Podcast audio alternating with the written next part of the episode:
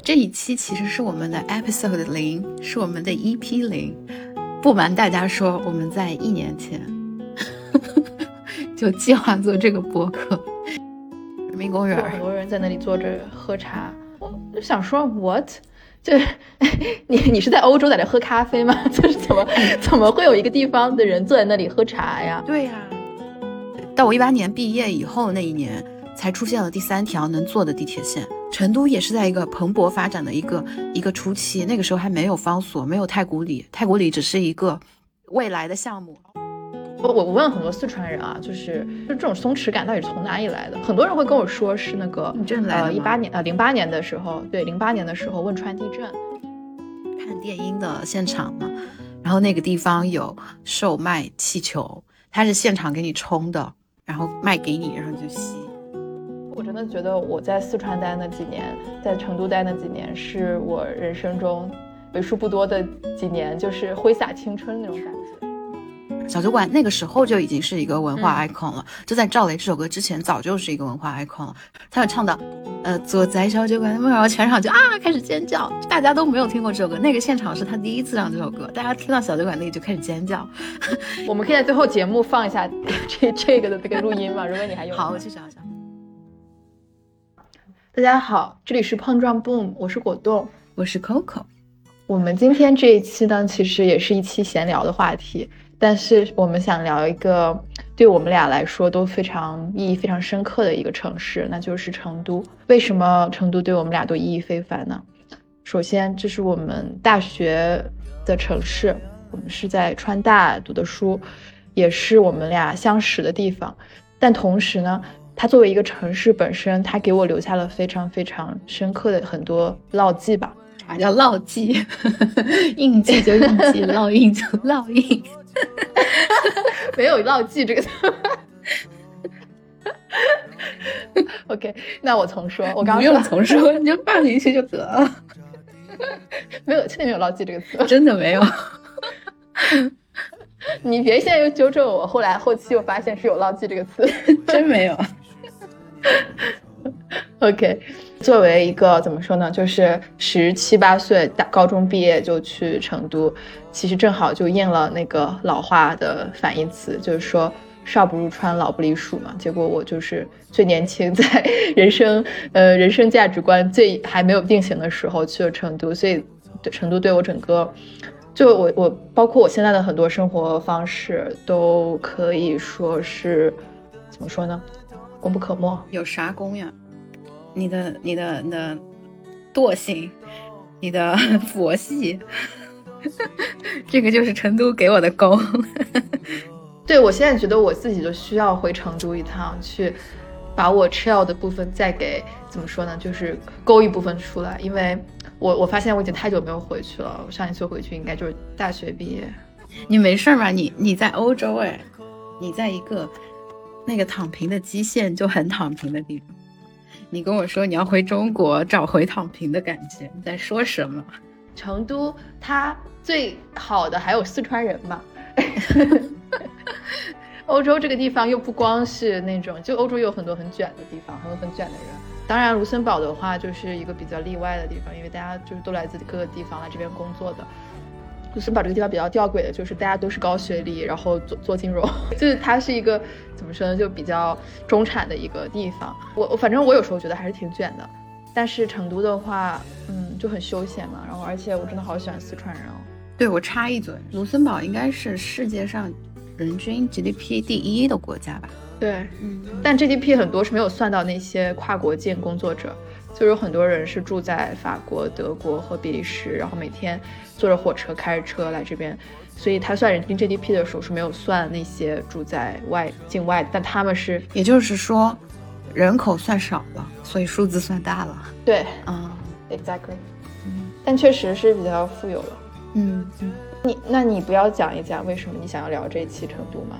哎呀，这一期其实是我们的 episode 零，是我们的 EP 零。不瞒大家说，我们在一年前 就计划做这个播客，也就是一年前的夏天，可能就是八月吧，我都忘记了。我看看哈，这个文档应该有时间。哦，一年前的十月，就已经准备录这个播客了。结果到第二年的六月，我们才真正的上线了第一期节目。然后当时，而且并没有用这期 录音，对，也不知道录音放哪儿去了。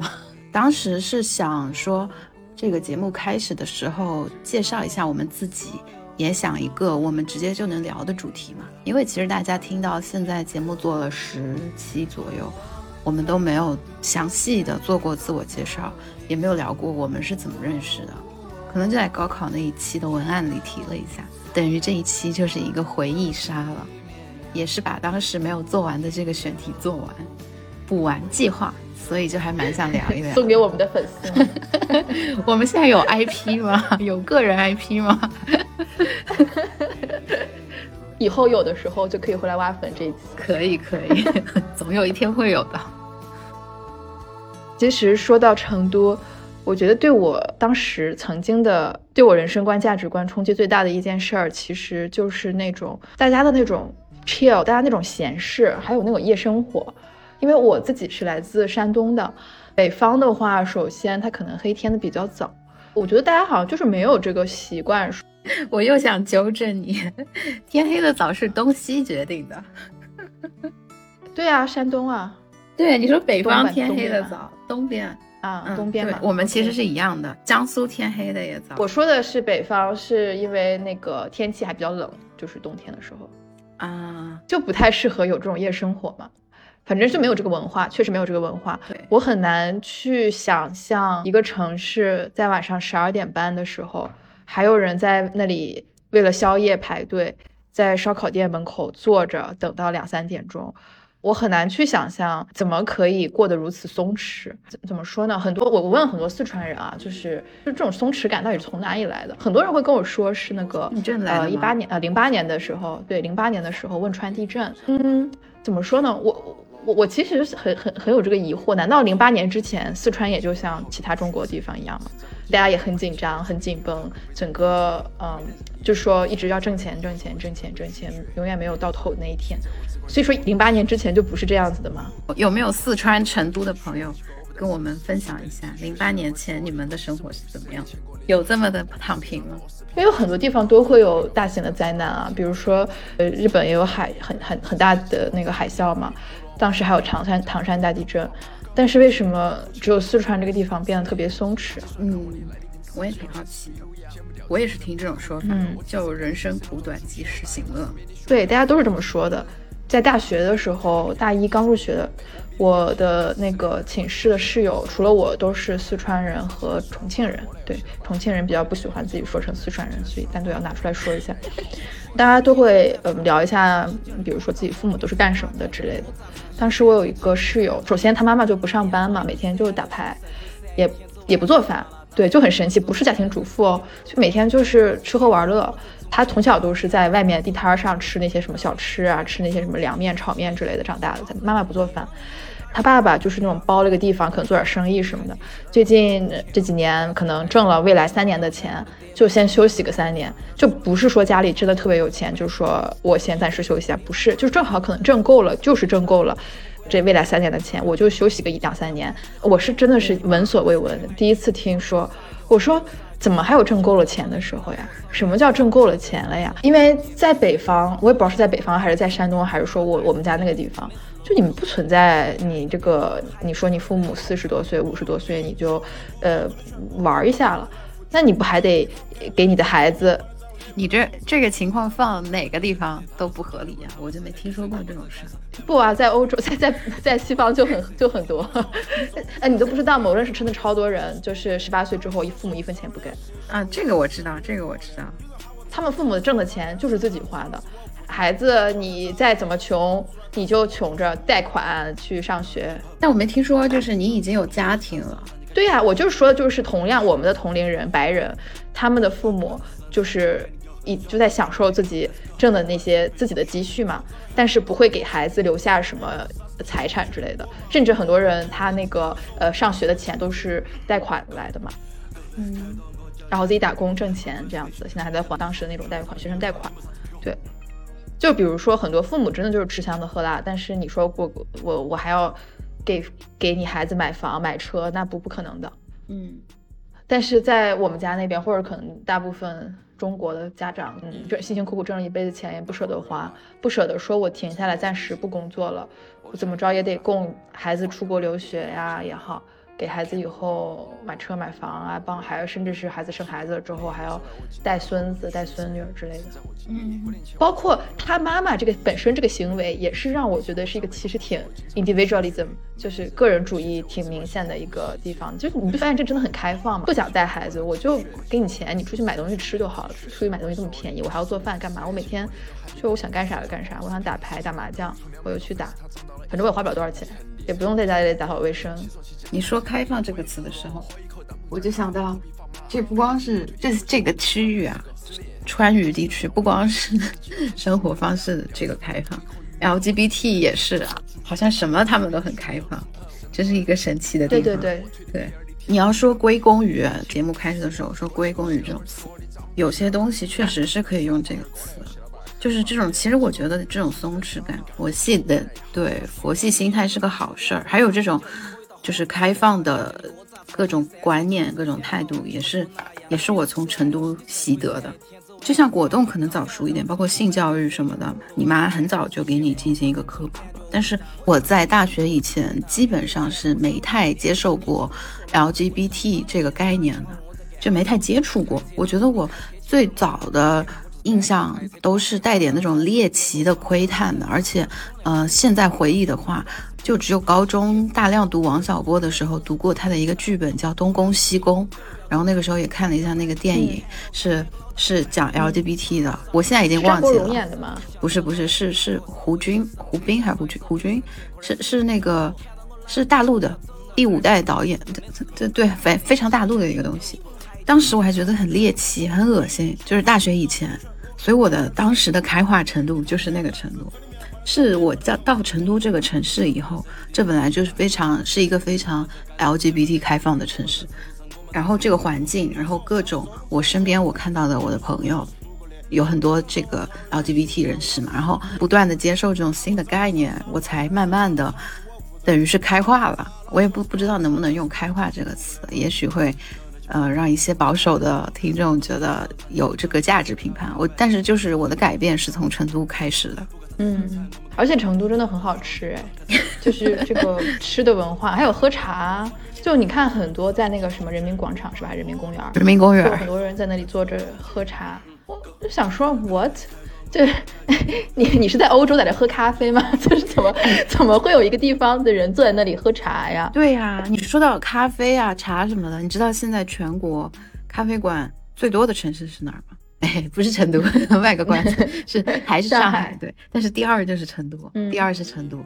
嗯，对，而且现在他们已经有那种新的形式了。以前成都的茶馆不是就是街边支个那种。桌子像还有藤椅那种东西，然后就坐在那个路边边喝茶嘛。现在很多咖啡馆就是就搞个藤椅那种感觉，就很像以前的茶馆的 feel。就中土洋结合了，现在已经。刚才在聊这些事情的时候，我会不自觉的会把成都对比于欧洲的很多城市。当然，成姆斯特丹这个是最出名的一个，大家把成都拿来跟阿姆斯特丹来列就是对比的。但我其实觉得跟阿姆斯特丹相像的地方，可能就是只有这个自由开放的一个氛围。但是，其实作为这个城市的整个的这个 profile 来说，这种吃文化、这种喝茶茶文化，或者现在咖啡文化。夜生活文化其实跟意大利特别像啊，就是对对，因为你看啊，就是阿姆斯特丹其实对吃、对喝咖啡这些可能没有特别的，因为首先天气很冷嘛，刮风下雨的，就是不太会有人坐在外面。那跟成都也很像，成都不冷，但是不太会有人坐在外面。天气不好，成都也天气不好，鼠犬吠日，你知道吗？哦，对，但是阿姆斯特丹很平，就跟那个成都一样，就可以骑自行车嘛。啊。但是意大利，我觉得它不够开放包容，对，就是它是一个就是叫什么天主教，就其实是比较传统的一个国家，不是很包容。比如说对于同性恋，很多意大利人其实是不接受的，就非常。保守，但同时他们对喝茶啊，他们不喝茶，不喝咖啡，就是很多人会坐在外面喝咖啡，夜生活也也是很丰富。这吃的这个文化是意大利对于其他的欧洲来说，意大利是最出名最出名的，就跟中国是一样的。这其其实还蛮像的，对，嗯，对，其实我我有很多朋友，现在虽然我们住在卢森堡，但卢森堡有超多意大利人嘛，因为意大利本身就业情况特别特别差，所以很多意大利人学历很高，都会到其他城市去生活，他们留不住什么人才。但是我的意大利朋友，就是我很多同事什么都跟我说，其实这边卢森堡这边氛围就不够好，就没有会很多人会坐在外面露天的去喝个酒、喝个咖啡什么的，就还是比较紧张吧。我我尤其是我。卢森堡这么这么紧张啊！爱尔兰都柏林都经常有，就有点像德国。天哪，爱尔兰都经常每天下班以后就很餐馆门口就有很多排队的呀，就就是那种餐馆很多的地方。然后哦，没有人比较少。然后街边就是大家就坐在那种啤酒酒桶那种桌子旁边喝酒，也会有很多人在外面喝酒，但是说不上来那种氛围。比较像德国的氛围，嗯，严谨然后严肃，对，比较严谨，对对，比较阴暗吧，整个地方比较阴暗，嗯。然后我经常就也不够松弛，然后我就天天也是忙忙碌碌的，非常紧张。嗯，我想到最近在小红书看到一个很火的那个词儿嘛，叫 City Walk，然后我没有想到，它很多那个带你去压马路、带你去走各个地方的那些呃景点，给你介绍什么的，居然是要收费的。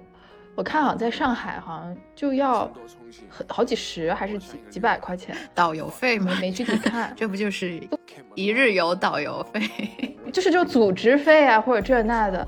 我就想说，天呐，当时错过了很大一个商机。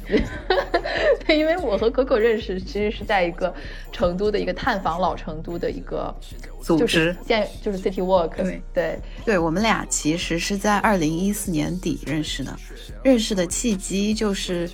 一个 City Walk 组织，所以说我们真的好前卫哦，自夸一下。哎呀，开玩笑啦，这个事情也没什么前卫的，就是逛城市压马路嘛，就是一些同城活动。这个组织是豆瓣的同豆瓣同城里的一个活动，大家可以去豆瓣同城看看，现在还有没有人在豆瓣同城发活动哈？名字叫寻访老成都。豆瓣同城还在吗？在啊，当然有，但是好像应该没有有人用这个东西了吧？我不知道。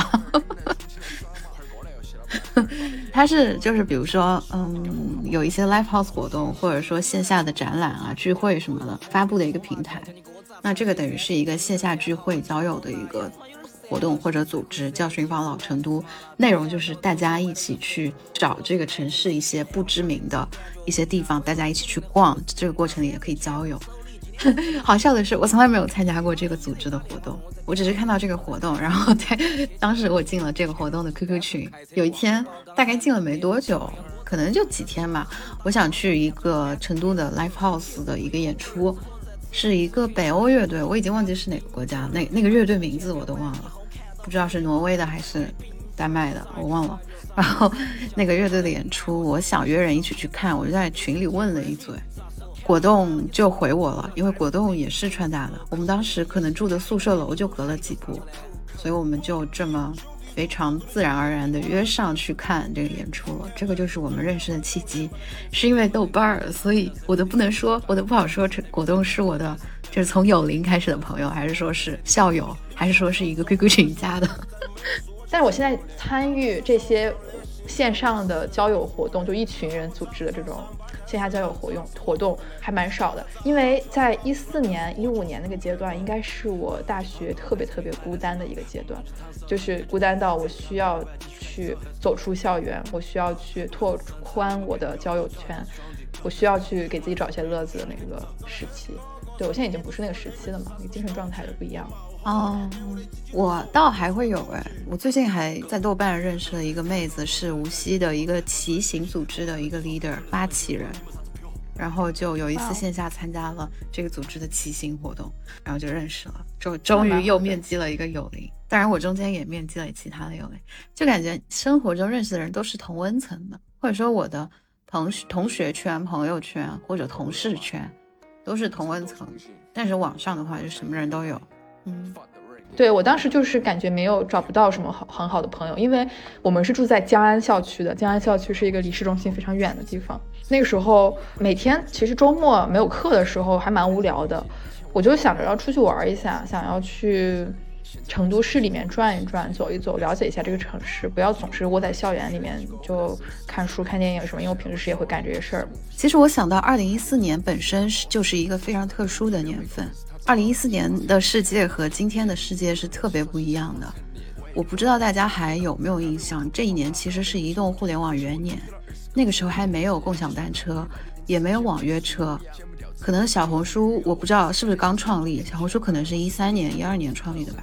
这么早啊？这么晚？你难道不会说是这么晚吗？他现在都已经做到这样一个快要是大厂的一个中厂了。可是可是小红书是一三那么早就有小红书了吗？嗯，应该是吧，我不太记得了，应该就是这几年。对，这一年很多的 app 外卖其实都没有兴起来，这个是。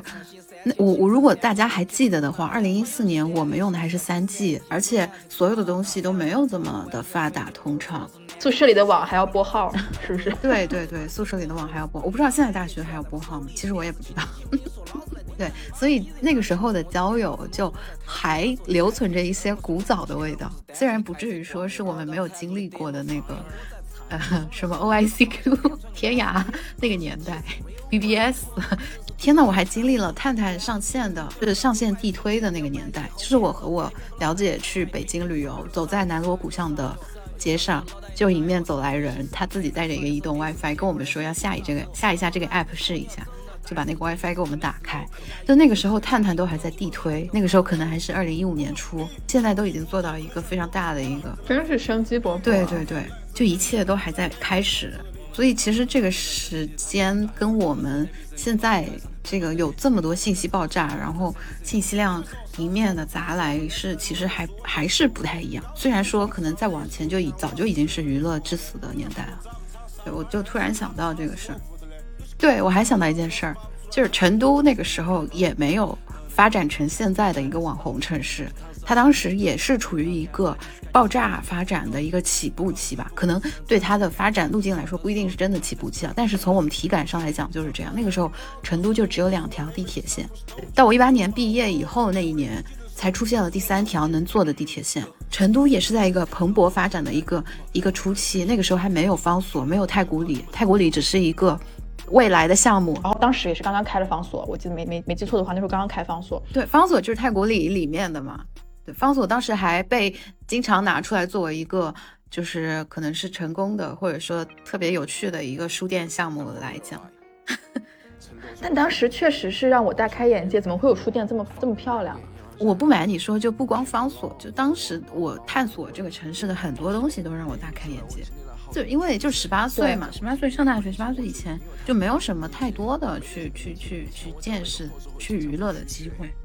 包括什么 live house 呀、音乐节啊，然后酒吧呀、蹦蹦迪呀，然后这种非常好看的书店，还有 LGBT 各种概念，全都是这个时候砸砸到我的脸上来的。而且，其实我非常羡慕现在的年轻人，可能他们在中学，他们手指一戳上网，所有的东西都在眼前了。但就像我刚刚说的，一四年是移动互联网元年，在这之前，我们能获得的信息是非常有限的，我们真的就是体感去。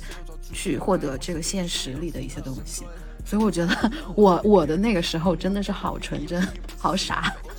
但是我好我好庆幸我们当时在成都，哎，你有没有觉得？就刚刚听你讲这些。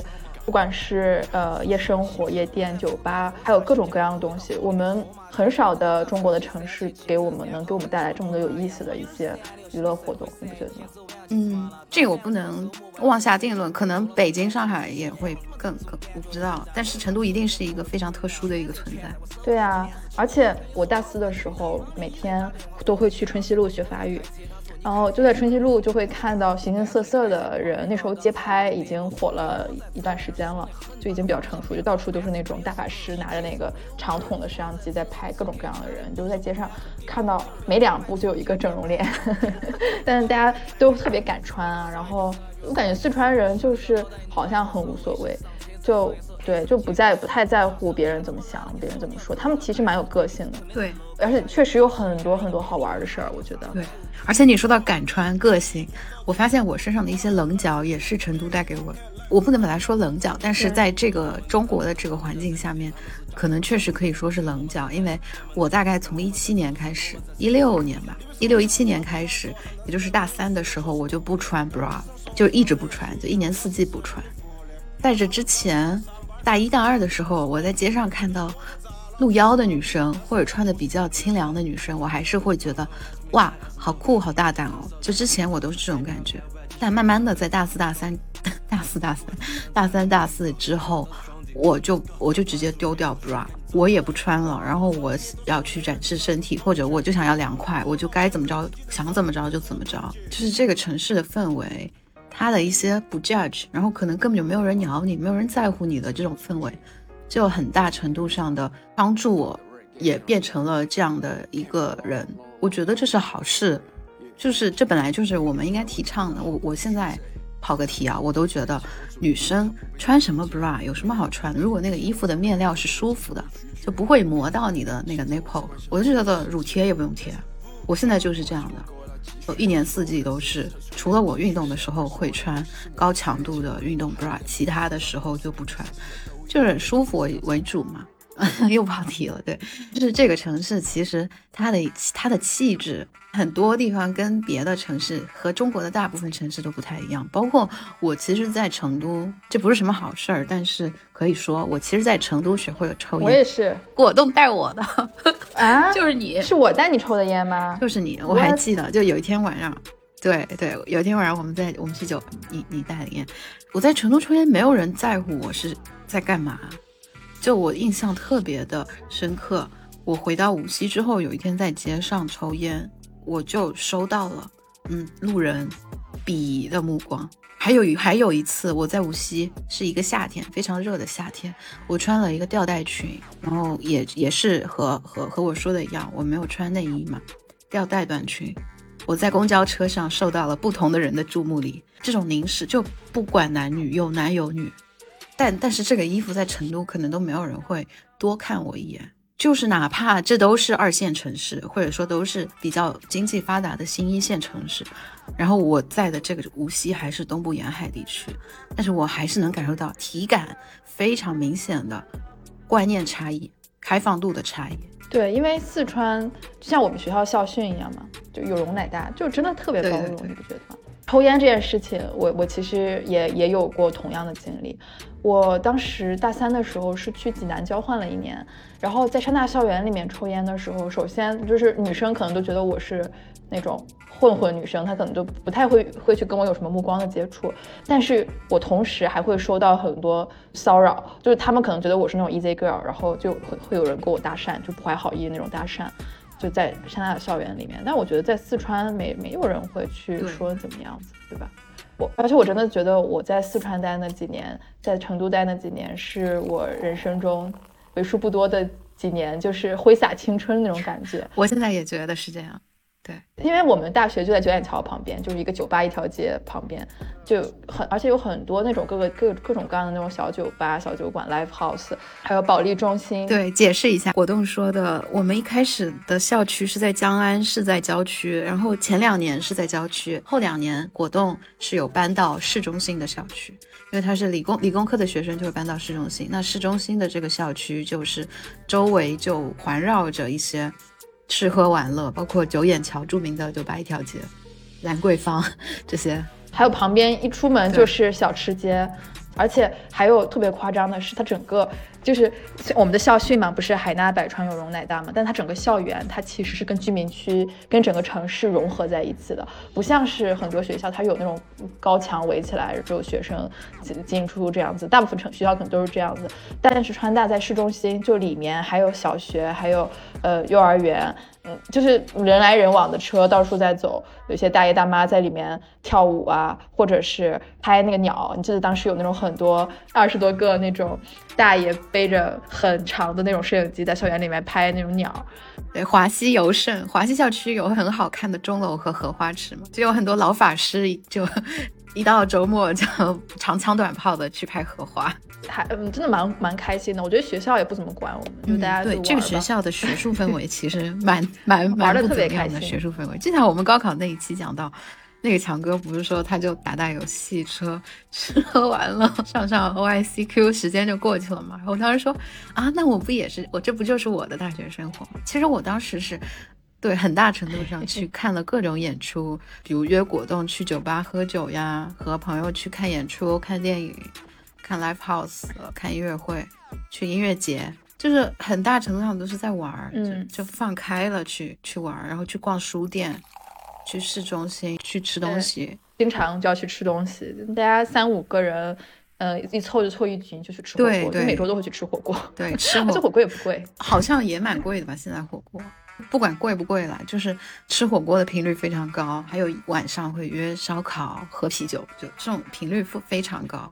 而且我记得大一在社团的时候，对，好还组织过社团有组织过好几次那种去农家乐，去农家乐玩呢。对对，还有农家乐，对，还有打麻将。其实 这个我没经历过，而且我也不会。真的，我我怎么这么多好玩的呀？而且不光是学生，不光是学生，就是工作的人，他们也是对，是的，因为我有实习过半年，就是这个实习半年不是说我学习间隙有空，我一天干几个小时活。我们学校，我我们专业的项目，这半年就不用在学校待着，就在公司上班。我们当时是每周都会团建吃火锅，不能叫做团建吧，就每周大家都一起吃火锅，就是，就大家都很玩的很开心。嗯，而且四川妹子很都好好看，对她们都很会化妆。其实我没有很明显的印象说长得好不好看，但我会很明显的感觉长得很 好看呢。嗯，对，很好看，超美的。就是，但是我想说的是，大家都会有那个有化妆的那个意识。就是我回到无锡，我觉得大家都蛮素的。女生都蛮素的，嗯，是这种感觉。我我我倒没有说好不好，但是我会发现有这种差异。我还想到大四我们在上那个叫什么课，行教课嘛，形势与政策教育，就是每周导导辅导员给我们上的那个课的时候。天哪，我，因为大四是一个 求职期，我最讨厌的课。我辅导员，我们辅导员有一次在这那个呃全年级的那个行教课上跟我们说，现在要是还有哪个女生连化妆都不会的，我真的要开班来教你们化妆了。辅导员跟我们说，真的真的啊，就因为这可能就求职需要形象好一点之类的。哎，不过不过四川找工作是蛮难的。对，成都的成都机会，我现在还觉得成都机会不算太多。嗯，对，因为很神奇的就是我认识的所有四川人，基本上都说想要留在四川嘛。对呀，对吧？想要留在成都，想留在四川，就四川人都不愿意走，然后有很多外地人也想留在那里。就机会非常的少，不是有一个戏谑嘛？全都是客服和销售，都是那种就是啊低薪的呃密集型劳动力，嗯啊，但是可能就就是生活节奏稍微比较舒服一点。但现在也有这种反乌托邦的呃描述，是说这种所谓陈姆斯特丹躺平的这种舒适闲适的。都是，呃，对于比较就是本地人啊，或者说有一些经济基础的人来说是这个情况。对于很多看到了这种所谓的城市宣传，然后看到了这种幻想去这个城市找机会的年轻人来说，他们就会发现与他们的期待有一些差距，就会感受到这种落差。卷是卷到每一个人身上的，你要去做这个，比如客服销售这种。密集劳动力的这种工资也不高的事儿，就注定了其实你的生活工作强度会比较大，然后生活的水平可能没有传说中的这么安逸闲适。可能安逸闲适是这个城市人口大爆发、发展大爆发以前的事情吧。因为你知道，现在成都是一个两千万以上人口的超级大城市。其实整个四川的贫富差距还蛮大的，就成都是这样子，但其实很多四川的其他小城市其实是完全是另一番这个是一直都有这个说法，就是全省都是供养一个城市。嗯，对。那就像我们刚刚说的这些东西，其实我们去回忆的话，是能够感受到它给我们带来的变化的呀。比如说观念的变化，比如说眼界的拓宽，比如说见识到了各种。东西获得了各各种新奇的体验和刺激感，而且我经常有一种感觉，是我在大学四年里，把我十八岁以前期待的很多的刺激，都一点一点的去完成了。就是我期待的刺激，这些这些东西，我都已经在这个本科四年去魅了。我确实没有好好学习，确实没有什么学术的 追求，但是我把好多东西都体验过了。我发现，在这之后，我很多的这个刺激的阈值就变得很高，就因为我都经历过了。包括我到欧洲以后，嗯，我觉得很多东西就是就是我变得很难感受到刺激了。我不知道是我本来就变了，还是说这个成都的刺激值本来就是很高的。在这之外，我的其他体验，它的那个爽感都降低了。就是我能很明显的感觉到，我感受到的刺激变少了，我的兴奋的阈值变高了。我看很多东西都觉得我体验过，很多事情我觉得去不去都无可无不可了。我是会有这种感觉的。而且我看到别人有一些什么兴奋的事儿的时候，我就觉得这些事情我都经历过。哎，我都经历了什么呀？我们刚刚都说了什么？我也不知道你都经历了什么，让你的阈值变这么高。就没有。其实，其实世界上的事情，哎，不会，其实是抑郁吧？我怎么就还抑郁了呢？大三、大四还抑郁了？可能那个时候我开始思考意义这件事。我也抑郁了，就是很很难感受到刺激了。我不知道这是好事还是坏事。世界上的很多东西的新奇感都变少了，这是个好事儿吧？经历总归是一件好事嘛。看你要看你的人生观是怎么样子，因为我的人生观就是要多经历很多事情，所以我觉得能够在一个短时间的地方、短时间的一个状态下经历很多事情，对我来说也是件好事儿。我觉得，而且成都带给我一个我现在都会有的一个习惯，就是我特别喜欢的一件事儿，就是喝醉了酒以后骑自行车在路上酒驾。没有人啊，深夜，我我会觉得我没有这种经历，或者是跟三三两两的好友走在路上，嗯嗯，因为成都，我我是在成都学会骑自行车，对。对啊，对是的，因为成都那时候也是赶上了共享单车的原因，一六年好像是一六年，一五一六年，嗯，然后成都又是特别适合骑车的地方，很平，所以我真到哪都骑着自行车。有的时候，我们我和我那些室友什么的，晚上喝多了就出去骑车在外面逛成都，就特别有意思。两三点钟的时候，包括现在的时候，晚上也没有太多的夜车。如果在外面蹦迪蹦时间长了，然后很累，就骑个车很快就到家了。但同时又没有什么车，路上就很舒服，吹着小风。我也很喜欢骑车，我也很喜欢晚上人很少的时候和朋友在路上走，就是有的时候会是，对呀，比如和朋友吃完夜宵。已经很晚了，就会一起走在路上，然后就就聊着天就走回去，就这样，这种感觉挺好。而且夜宵这个也也很浪漫哎，我觉得，就成都你不管多晚都有人在吃夜宵，反正一点、两点、三点、四点、五点都会有人在吃东西。虽然说我刚刚说晚上凌晨街上人会比较少，但是这个城市就从来没有给人一种。凌晨半夜那种萧索的感觉，就是永远都是会有一点生气在的，永远有人在你眼前有有人醒着，对，永远都在的，对，有人在生活，而且我觉得觉得特别好。就跟这个不一样的就是江浙沪没有，啊，浙沪我不能乱讲啊，江苏是真的没有夜生活，没有夜生活的地方。我之前。前不久还看到那个网上突然出现了这个话题，有一点点热度，说江苏是真的没有热夜生活。我们觉得，我觉得我们那边也没有什么太多的夜生活，这个我不知道的。所以你觉得及时行乐，这种佛系、这种躺平、这种四川人的这种生活方式，是件好事儿吗？是应该在我们年轻的时候就去干的一件事儿吗？这个没有应不应该吧？我觉得自洽了就很好呀。当我想要做一条咸鱼的时候，那我生活在成都面临的指责或者说是评价审视就会少一点，我就会过得更舒服。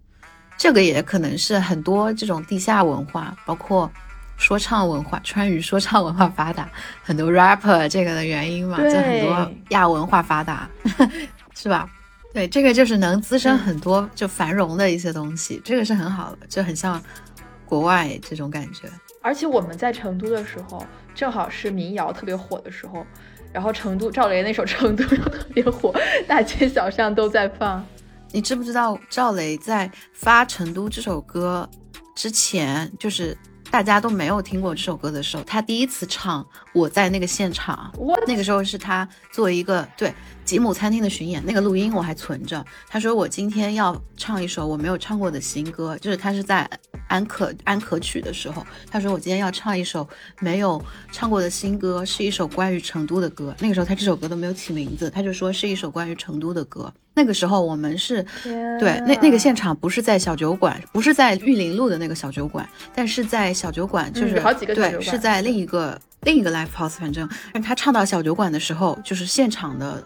观众大家都知道小酒馆嘛，小酒馆那个时候就已经是一个文化 icon 了，就在赵雷这首歌之前早就是一个文化 icon 了，是一个成都的文化 icon。他有唱到呃呃坐在小酒馆的梦，然后全场就啊开始尖叫，大家都没有听过这首歌，那个现场是他第一次唱这首歌，大家听到小酒馆那个就开始尖叫。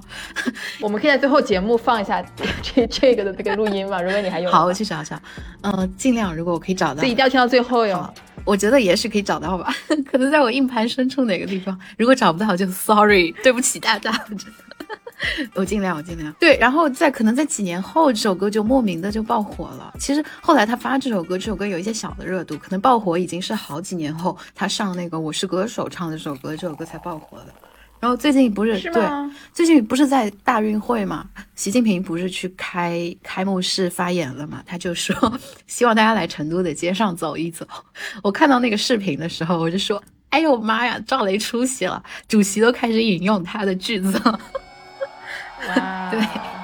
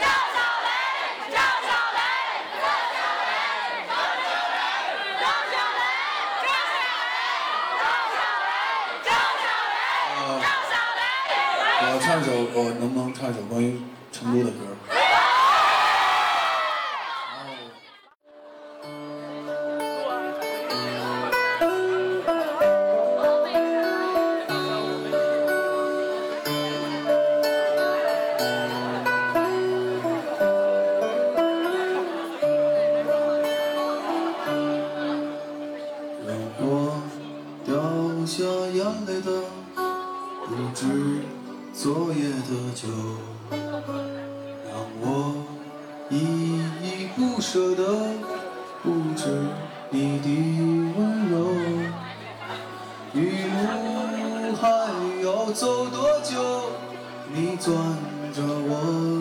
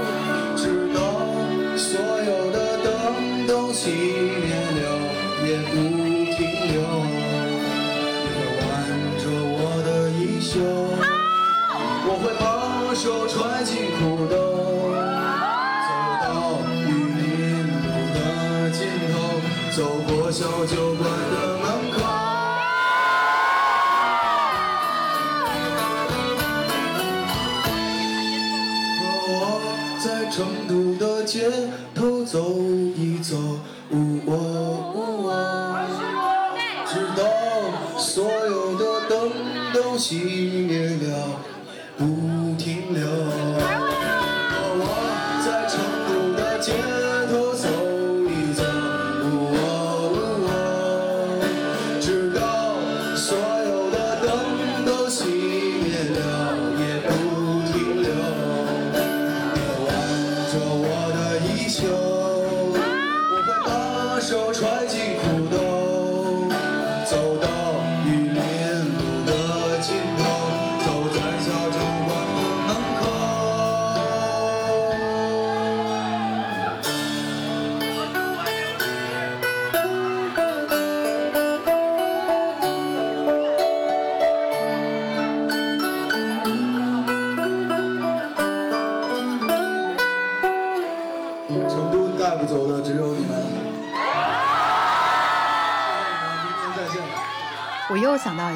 知道能不能播的事情，就是我第一次尝试氮气球，那是什么气球啊？就是笑气球。OK，笑气对，笑气就是有一次我跟果冻去一个电音 live house，这也算是蹦迪吧，就是看电音的现场嘛。然后那个地方有售卖气球，它是现场给你充的，然后卖给你，然后你就吸。当时的成都啊，或者说当时的中国，这个还是一个灰色地带，甚至是没有被人关注到的一个地带。这个笑气不是什么违法的东西，也不是什么敏感的东西，我们当时就买了尝试了。其实这是我第一次尝试一个有一点点敏感的，像边缘毒品一样的东西，但是它其实不是毒品，也没有成瘾性，也没有毒性啦。我解释一下，然后我以后也没有尝试过？但是我还是要说，现在这个东西应该是违法的，应该是违法的吧，在中国。呃，早就被禁了。，对，因为后来呃，成都这个东西就是这种叙事，这种陈姆斯特丹这种魔魔方大厦、保利中心魔方大厦这种叙事被大家关注到以后，可能官方就会去关注到这种东西了，然后后来这个东西就被可能就被禁了。对，刚才不是说到音乐节吗？我还做过一次草莓的志愿者，而且是艺人接待。我当时接待了一个丹麦的后摇乐队，叫 Mew，他们有一个代表作叫《Comforting Sounds》，我现在还经常听。特别适合跑步的步速，或许我也可以把它做成这一期的 BGM 之一，推荐大家。更想听成都，谢谢。Nobody is king or accomplished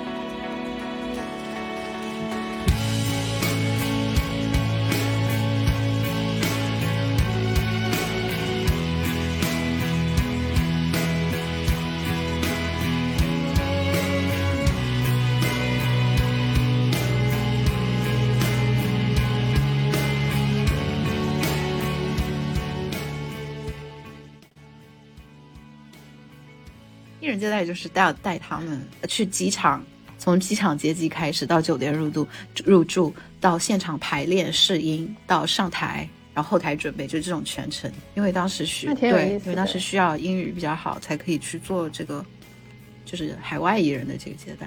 当时就在后台，对，可以分享一下后台音乐节的后台是什么子什么样的。就是那个草莓的后台，他们那个棚子搭了，里面的桌子上全是酒，我才知道，就是不是这些艺人不喝一点就没有进那个状态。这些 乐队全是酒瓶子，我我前前几天看了那嗯个、看了一个呃乐队现场，在卢森堡国庆节的时候，那个乐队是一九七五一个英国的一个摇滚后摇摇滚，嗯，然后 那个那个主唱一上来提了一瓶红酒，对，就 后来就开始抽烟，超有意思。对，那个时候是李智上一上台就抽烟，李智上 一定上台一定会点根烟。我还在成都看过李志。对我说到看李志那会儿，我是跟我的朋友，也是我学长一起去看的。我那个学长他还是个贝斯手，你也认识贝斯手，对我们一起在一个群里。我们学校就有也有好多乐队，那个学长是一个呃死核乐队的贝斯手，他们乐队就唱那种黑嗓，我也听不明白什么东西。嗯对，然后当时我们一起去音乐节的还有考古的学长，应该是考古的博士还是什么。然后我还跟着他们去过，啊对我还跟着他们去过新津的那个考古基地。然后我当时就看到那个一个一个墓坑，呃，不是墓坑，就是那个挖的那个坑，大坑。然后我们就在那个崖子上走，就我跟着他们去玩嘛。新津就是成都周边的一个县。然后我当时还切切实实看到了，就是宋代的人的骨头，就就裸露在面上，就我要想摸一把也可以。就好多新奇的体验都是本科的时候带给我的。主要是要依功于你这个呃线上交友，其实但是学长其实是我的大学的同学圈啊，等于是啊对吧？嗯，我你说到新奇体验，我真的我又想起来，我上大学的时候我还去旁听过解剖课呢，我还解剖过尸体。啊，我的妈呀！哇，我应该去选那个课。对，我也有听说过，就是你要你只要买买一个白白白大褂能混进去就行了，是吗？我当时就是找的朋友借给我的那个衣服，然后我混进去的。好羡慕，真是新奇体验。这就是我当时想要去在选大学专业的时候，想要去一个综合性学校的一个原因，最主要原因之一，就是我想要去旁听各种课，我还去选过很多那种什么电影赏析课，然后就超级有意思。对我也是，我选了很多文学的，还选过哲学的，我还选过很多华西的课。我觉得我可能上过三三门左右的，三四门，三门左右的华西的课，以至于我到现在对医学都有一点兴趣。我这你这一面我还真的不知道。对，就是什么药学，对药学口腔的课我也上过，就就是牙科的那个课嘛，都是公选的，都可以选。对，我上过一节课做香水儿，啊，嗯，这种课其实都很难选，什么香水课，还有品酒课，还有品酒课，好像有的。嗯，太有意思了。我觉得大学怎么这么有意思？就就是没好好学习，你发现没？说到现在没有好好学习。除了学习，啥事儿都干了。没错，没错。行，那我们今天大概就聊到这儿。结束之前，也希望大家来评论区跟我们分享你想听的话题，我们可以有愿还愿做给大家。另外，也是希望大家到各大平台来搜索我们的节目《碰撞录影》，我们已经上线了 Apple Podcast、Spotify、Google Podcast，还有小宇宙、喜马拉雅、网易云音乐、荔枝都可以搜到。搜到了以后，记得关注一下哦。记得关注，记得加我们的听友群。对，记得加我们的听友群。嗯，微信号已经发在了文案里，二维码也发在了小宇宙的公告中。那谢谢大家的收听，我们下期再见啦，拜拜。拜拜。